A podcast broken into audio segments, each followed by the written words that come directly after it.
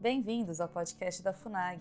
No quinto episódio da Conferência sobre a Conjuntura Internacional no Pós-Coronavírus, vamos ouvir os comentários de Rafael Nogueira sobre críticas autocontraditórias, sobre o historiador do futuro e as fake news, e sobre as supostas fake news e a liberdade de expressão. Eu vou passar diretamente então para uma outra pergunta de Hélio Costa Júnior. Boa noite, professor. Vemos um movimento pelo mundo de pessoas tomando as ruas em protestos, às vezes pacificamente, para logo em seguida ser tomado por grupos revolucionários ligados ao movimento Antifa. Jornais ignoram o passado de notícias informando dos perigos de andar na rua. Quando questionados, dizem que é justo manifestar-se contra um governo fascista que acontece nos Estados Unidos e quais os desdobramentos possíveis no Brasil. É, então, é, é, Hélio Costa Júnior, se puder talvez fazer alguma reflexão a respeito da pergunta do Hélio, por favor. Claro, claro. É, é uma pergunta excelente que entra naquela minha analogia do contágio. Né? Lembram? Eu falei que existe o contágio realmente ligado aí a um termo usado pelos profissionais da saúde para se referir à transmissibilidade, potencial de transmissibilidade aí de uma doença, mas existe o contágio também é, mental. Né? Um autor, eu não aprecio tanto, mas ele criou um conceito útil, que é o Richard Dawkins, ele no livro Gênio Egoísta, ali que ele cria o conceito de meme. Hoje meme é piada, o pessoal usa como piada, né, Roberto? Mas o, o Dawkins, desculpa, ele criou o conceito aí de, de, de meme como se fosse uma espécie de ente uh, genético, né? Que se transmite de mente em mente. Como, por exemplo, a propaganda. É, ou a propaganda política, a propaganda mercadológica, as ideias muito repetidas. E eu disse que numa situação de medo, as pessoas ficam mais vulneráveis, né? É, mais vulneráveis a esse contágio mental. Justamente porque, se elas não usam o medo para se proteger mais, inclusive do perigo da confusão, não é? elas acabam sendo vitimadas. Então, essas ideias que estão sendo propagadas agora pegam pessoas no momento de fragilidade, questionando, por exemplo, as pessoas estão questionando muito é, o governo. Então, aquela tentativa que foi feita pelos inimigos do governo desde a campanha, de taxá-lo de nazista e fascista, uma tentativa sempre frustrada, mesmo porque os, os tais nazistas eram eles mesmos. Né? Teve uma, uma menina que fez questão de arranhar a suástica nela mesma, uma coisa medonha. Pessoas quebraram banheiros públicos né, para pintar a suástica. Né? Na verdade, não sei se quebraram, na verdade, eles picharam, sujaram é, vandalizaram. Criaram várias narrativas de perseguição. Né? E disseram em salas de aula coisas que amigos presenciaram, eu presenciei, para crianças, que o governo federal, uma vez empossado, perseguiria negros, perseguiria mulheres, perseguiriam é, doentes, perseguiriam crianças, coisas assim. E nada disso prosperou. Quando chega um momento de, de, de eh, crise eh, pandêmica aí, e as pessoas ficam com medo e começam a não perceber quem é culpado, porque, na verdade, uma crise dessa, você vai culpar a natureza? Ela tem muito de natural. E se você for culpar alguém, você vai ter que estudar muito. Você vai ter que ir lá desde a China em Wuhan para enxergar tudo o que aconteceu, até todos os processos, até chegar ao Brasil até você pensar desde o início do ano, quando já se falava nisso, o que, que deveria ter sido feito até então. É bem. E tem que pensar também com alguma capacidade de antever, né, de projetar. Porque é, é uma crise que vai gerar várias ondas de novas crises. Enfim. E aí as pessoas vão naturalmente se utilizar desse, desse fato, é, desse evento, para culpar os seus adversários. Aqueles que estão mais organizados, mais organizados desde um ponto de vista de militância política, um ponto de vista até, digamos assim, profissional. Existem profissionais pagos para, digamos assim, pesquisar uh, e para criar estratégias para destruir esses tais inimigos. Então, essas pessoas treinadas para ir às ruas, às vezes, muitas vezes, pagas para isso. Uh, você vê organizações pré-formadas, misteriosamente surgindo no ambiente político, coisas assim. Tudo isso aproveita ocasiões, assim como o Gizeg, ou seja lá como se fala o nome dele. Aproveita, teórico que ele é, a ocasião para teorizar, os militantes políticos aproveitam a ocasião para militar, em vez de se preocuparem com saúde, porque aí vão jogar todo o problema assim, quem está causando o agravamento é o inimigo e nós vamos lutar contra o inimigo. Isso foi assim no Brasil. Isso está acontecendo no mundo todo, né?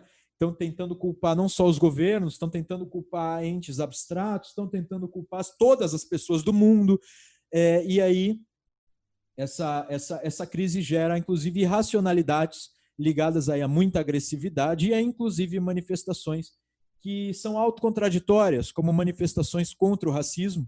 É evidente que qualquer pessoa normal, é, não é racista, não entende que a raça diferencie um de outro por uh, superioridade de capacidade ou isso e aquilo, mas é, muitas pessoas no meio dessas, no, no, no, contexto dessas manifestações, destruíram casas, destruíram comércio, mataram, inclusive, pessoas que seriam as vítimas iniciais a serem protegidas. Então, muito disso está acontecendo. Eu também identifico que é, a palavra fascismo aqui no Brasil é usada tal qual a palavra racismo lá, de forma bastante autocontraditória. Então, as pessoas muitas vezes é, se cometem atos de violência, né? É, não querem diálogo, coisa alguma, porque se quisessem diálogo, interpretariam as palavras é, do, do, presidente da República, de seus aliados, daqueles que estão com ele, que trabalham com ele, como eu, é, interpretariam com algum esforço para saber o que, que ele de fato está pensando, mas interpretam da pior forma possível, tergiversam, criam, muitas vezes mentem. Então, tudo isso é um conjunto de forças enormemente vasto que está se aproveitando do momento, meu amigo. Numa crise grande, por exemplo, quando houve uma crise, vai, do, dos porcos ali na China também, o, a gripe suína, o, a, a, soja que se pôde comprar né, com os produtores de soja com medo é, de não conseguirem mais vender, que essa, dessa soja eram feito farelo ali né, para alimentação dos porcos, eles baixaram o preço quase 70%. E aí a China comprou. É claro que em algumas ocasiões, eu não estou dizendo que isso foi criado, estou dizendo que isso foi aproveitado. Algumas ocasiões, algumas circunstâncias ruins são aproveitadas. Quando, para muitos outros motivos, sejam econômicos, sejam políticos, sociais, então, são momentos de risco, sim. E as pessoas têm que perceber que é preciso se proteger, se defender contra essas coisas, inclusive com defesas aí intelectuais e mentais. Por isso que eu estou convidando as pessoas a lerem, refletirem, buscarem a história das coisas, interpretarem de boa vontade aqueles que leem. Eu não trouxe aqui o Slavoj Zizek em suas próprias palavras. Nós temos que dar esse exemplo, tem que interpretar as pessoas por suas próprias palavras e temos também que procurar aí evitar que nesse momento tomemos aí as é, tomemos parte em medidas radicalizadas, em, em, em violência, porque isso só está fazendo com que nós retornemos ao tal estado de natureza de Hobbes. É um ensaio sobre a cegueira. Daqui a pouco é só a força que vai valer. Né? E se aproveitando do medo da doença, da fragilidade emocional dada pelo confinamento, uma exibição de violência gratuita aumenta o medo e, portanto, pode criar nas pessoas uma situação de pânico tal que elas que estavam sendo protagonistas de mudanças, é, que estavam sendo atuantes na vida pública, passem a sentir pavor de participar também posteriormente de manifestações, de participar ativamente das redes sociais, e enfim, de se expor. Essas manifestações, você pensa o quê? Essas manifestações gratuitas, espancamento de um, de um manifestante, destruição é, pelo mundo todo aí de é, monumentos, do patrimônio cultural e histórico de seus povos.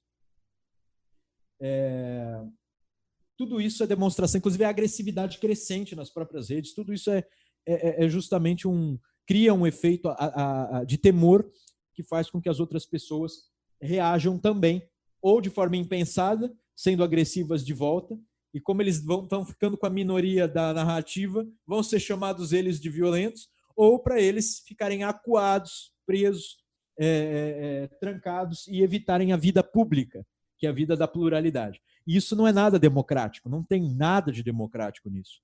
Tá?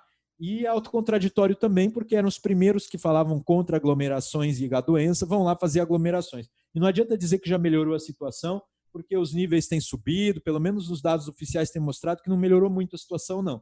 Então, de fato, foi autocontraditório. Dizer que uns não podem se manifestar, outros podem. Senhores, o mundo atual, na verdade sempre foi, mas atualmente, por causa do bombardeio de informações, nós temos nas nossas mãos o bombardeio de informações em todos os. carregamos isso para todos os cantos, causa uma, uma confusão mental que também fragiliza. Então é preciso ser, ter mais serenidade, reflexão. Sozinho não dá para refletir também. É bom criar grupos nos quais se possa conversar a respeito disso, procurar ouvir com alguma paciência aqueles que pensam um pouco diferente. Dê tempo ao tempo, observe, porque eu não recomendo medidas radicalizadas no momento desse. De qualquer forma, eu entendo que, em alguns momentos, as ações é, rápidas, impetuosas, e fortes são ações de defesa, ações de coragem. As pessoas também têm que se defender. Então, se vem uma onda agressiva, as, algumas, a, a, polícia tem que agir, não é? é? É necessário que haja uma ação correspondente de defesa. Tá? Eu não sou contra atos corajosos, atos de você se pôr em risco para defender terceiros, é, e inclusive muito menos contra a polícia, evitando excessivas, excessiva agressividade. Então é preciso que a gente tenha essa cautela também no uso da palavra prudência e no uso aí das palavras serenidade. Às vezes a gente tem que ser bravo, porque senão a outra pessoa nos mata, nos esmaga, nos derruba. Isso acontece. Mas usar esse argumento para ser o tempo inteiro também, não, não acho adequado. Temos que ter a medida, como dizia o bom Aristóteles, o bom e velho Aristóteles, né? o equilíbrio, a virtude está aí na mediania. O, o que podemos fazer para que os historiadores do futuro, inclusive das relações internacionais, não se baseiem nas chamadas fake news? A minha preocupação é com os documentos. A minha preocupação é com os documentos. A gente precisa documentar o que está acontecendo, porque pensar agora, embora eu ache muito valioso, vai entrar para a documentação daqueles que estavam ali no momento, né, vivendo aquilo. O historiador do futuro ele está afastado e esse afastamento é emocional de vínculos políticos, vínculos econômicos, é, enfim, ele está afastado, né? É, e ele não tem, então, vários vícios que o pensador da atualidade tem. Por exemplo, o Zizek não está necessariamente fazendo um discurso de cientista, ele está fazendo um discurso de agente, ele quer que as coisas sejam assim, então ele escreve que as coisas vão ser assim. Então aí a gente já vê uma tentativa de influenciar o mundo atual. O historiador daqui a dois séculos não vai mais poder alterar o que aconteceu hoje. Então a gente precisa documentar. Por isso a minha preocupação manifestada com a dificuldade ainda do Brasil de documentar o que acontece nas redes sociais tá? Então, por isso que é preciso que nós tomemos cuidado, né? Que é, é, com essa documentação tenhamos aqueles é, que conhecem de tecnologia, aqueles que fazem backups, procurem é, guardar algumas coisas dos seus escritores favoritos, guardar, sei lá. Precisamos de documentação. Depois a próxima pergunta qual era? Mais uma pergunta é, de Renato Duarte as várias discussões sobre fake news poderiam ser resolvidas com procedimentos como verificação de perfis pessoais nas redes sociais, como Instagram e Twitter, essa não seria uma medida suficiente para responsabilizar disseminação de notícias falsas durante a pandemia? Não sei. Não sei nem se entendi. Ele, por verificação, está falando uh, daquele signo que identifica um perfil como verificado ou verificação como uma avaliação? E é. de que maneira isso poderia colaborar com a diminuição das fake news? Eu não sei. Sabe por quê? Fake news eu, eu vejo que é um termo muito lato ainda. Ele não está cientificamente definido. Ele está sendo mais usado pela retórica e pela luta política do que propriamente pela interpretação científica. Ele era muito usado por Donald Trump, que falava fake news, para quando é, muitas vezes veículos de grande mídia falavam sobre ele de forma equivocada e agora está sendo usado justamente contra apoiadores do governo Bolsonaro, porque, não sei, eles levantam hashtags e, é, que podem ser agressivas, porque são robôs, e eu nunca, eu nunca vi algo que não fosse orgânico. Eu não entendo essa ideia de robô. Os crescimentos, é, em geral, foram orgânicos, né? Enfim, a despeito disso, eu acho que a, a, a, o conceito de fake news precisa ser melhor delimitado.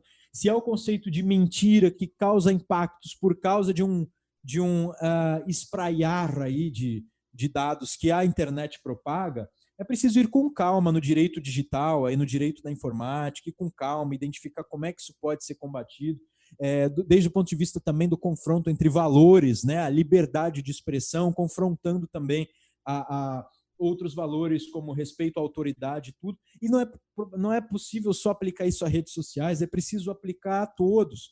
Porque os limites da lei hoje são os limites em que a liberdade de expressão é, ela, ela deixa de ser um exercício de liberdade passa a ser um, um, ataque injusto. É a lei penal que define. Nós temos aí as figuras de injúria, calúnia e difamação, certo? Aplicados ao contexto da internet, eu acho que pode ser a mesma coisa. Elaborando provas, nós já temos legislação que, em alguma medida, dá conta disso, tá? E e quanto à propagação, por exemplo, eu vi muitas pessoas querendo taxar fake news, destruir perfis, é, e coisas assim, ou impedir é, as famosas tias do Zap de usar os seus celulares para propagar aí as notícias que, que, que estão é, que lhes pareceram interessantes, eu acho que essas medidas já são, são, são complicadas, porque a gente tem que fazer um apelo para que as pessoas chequem, para que as pessoas tenham capacidade de discernimento, condição de verificar. E a luta, já dizia Dom Pedro II, a luta, a luta contra a imprensa, a luta contra é, é, a imprensa no sentido expandido, na imprensa e a, escrita, né, a redação feita pelas redes sociais, é, essa luta tem que ser feita pelas mesmas vias, com as mesmas armas. Então a imprensa fala algo que está errado, é possível usarmos as redes sociais para, divergindo, mostrar a verdade com melhores dados. É, aparece uma inverdade nas redes sociais, é possível que ou nas próprias redes ou na imprensa haja a correção. Essa perseguição policial, ela está muito mal, é, muito mal explicada para mim, muito mal explicada. Então, é, eu acho que a gente vai precisar explicar para o futuro isso daí. Os historiadores vão identificar, mas como assim, né? é, fake news e quantas pessoas não estavam, sei lá, espalhando coisas que não checaram, que não verificaram direito. Isso dá prisão, sabe? E um, povo que tem um índice enorme de analfabetismo funcional, né? Você pode cobrar de que maneira? Quem vai ter o critério do que é verdadeiro e do que é falso? O critério vai ser dado pelo governo? E se o critério estiver errado? Ou vai ser dado pelos maiores veículos de mídia? E se eles estiverem interessados? Senhores, é um problema grave isso aí. Eu acho que as pessoas estão tratando de forma muito leviana acesse o canal da FUNAG no YouTube, www.youtube.com.br FUNAGBrasil. Lá você encontrará centenas de vídeos sobre política externa brasileira e relações internacionais. Acesse também a nossa biblioteca digital, com mais de 780 volumes para download gratuito, www.funag.gov.br/biblioteca. Acompanhe as atividades da FUNAG Brasil no Facebook, Twitter, Instagram e Flickr.